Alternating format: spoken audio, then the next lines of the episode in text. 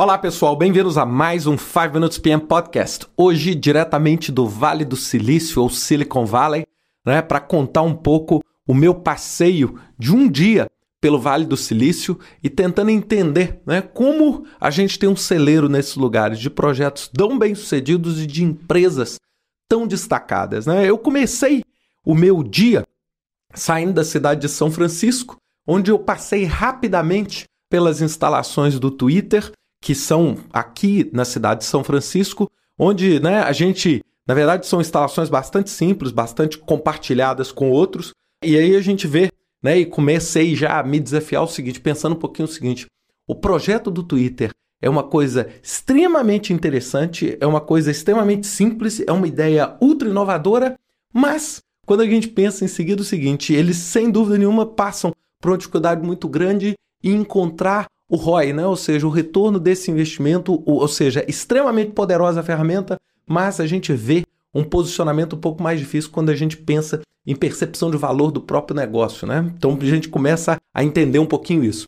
A partir daí eu saí e fui né, para Pixar Studios e para a Universidade de Berkeley. A Pixar, sem dúvida nenhuma, um exemplo revolucionário do uso da adequada gestão de projetos, que é uma mistura de uma inovação extremamente poderosa, uma criatividade imensa, um poder de transmissão de ideia imenso com uma capacidade de gestão brilhante, né? Também é, pela aquela própria linha do Steve Jobs, a gente vê o que um campus muito fechado, um campus difícil de ver alguma coisa dentro, é, a confidencialidade é mantida muito em alta. Isso foi visto também quando eu fui na parte da tarde na Apple.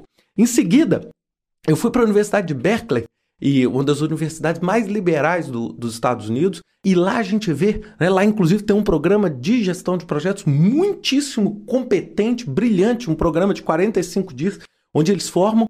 E nessa universidade, vocês vão ver que junto com a Universidade de Stanford em Palo Alto, a gente tem talvez uma razão para esse crescimento absurdo dessas empresas, né? Como é que a gente consegue? Eu provavelmente devo ter visitado, eu não fiz essa conta, mas eu devo ter visitado empresas que somadas vão valer talvez 1,2 ou 1,3 vezes o produto interno bruto do Brasil, não é? Ou seja, isso tudo num raio, eu devo ter dirigido algo como 100 quilômetros, né? Como é que isso acontece? É? E aí a gente começou a entender um pouquinho o espírito de Berkeley, a gente vê uma multidisciplinaridade, um, um grupo extremamente eclético culturalmente, religiosamente. É? Vocês vão ver também no meu álbum do Flickr muitas fotos, ou seja, essa diversidade produz um sentimento de inovação e de quebra na, nos paradigmas existentes muito interessante. A partir daí eu cruzei de volta para São Francisco e desci.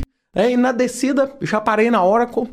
Para mim, um dos campos mais bonitos, né, fica em Redwood, é um dos campos mais bonitos, uma empresa extremamente sólida, uma empresa que, sem dúvida nenhuma, atende as principais organizações do mundo, é sinônimo de competência em banco de dados, em sistema de gestão.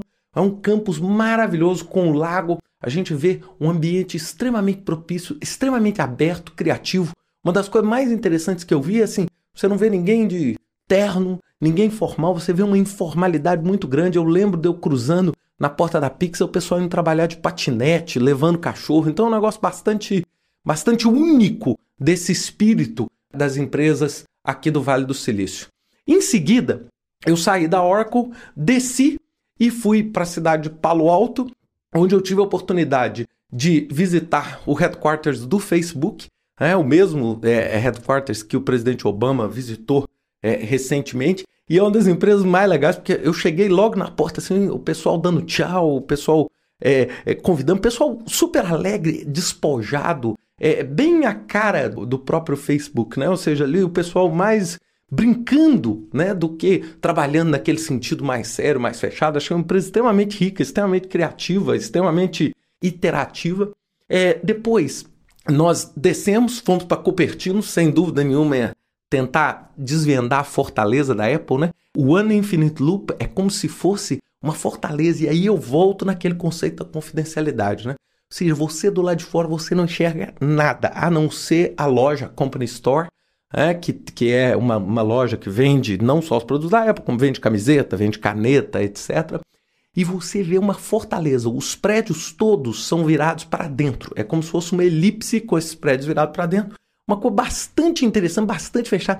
um sentimento de confidencialidade muito grande, sabe assim, você vê, sabe, todo mundo falando baixo, você não vê nenhum indicativo, você não vê nenhum movimento especial que poderia estar tá dando uma conotação diferente. É bem diferente dos outros campos, como por exemplo do Facebook, um campus muito mais aberto, etc. A Apple a gente vê isso e vê isso também, né, como eu falei, na Pixar, esse sentimento da confidencialidade.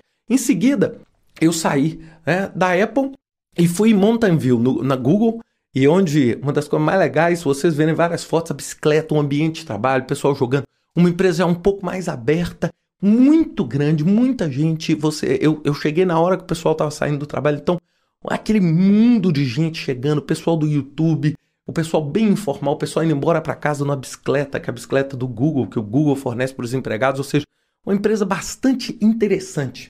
E eu fechei a minha visita visitando a Universidade de Stanford, que, sem dúvida nenhuma, junto com Berkeley, é o celeiro disso tudo.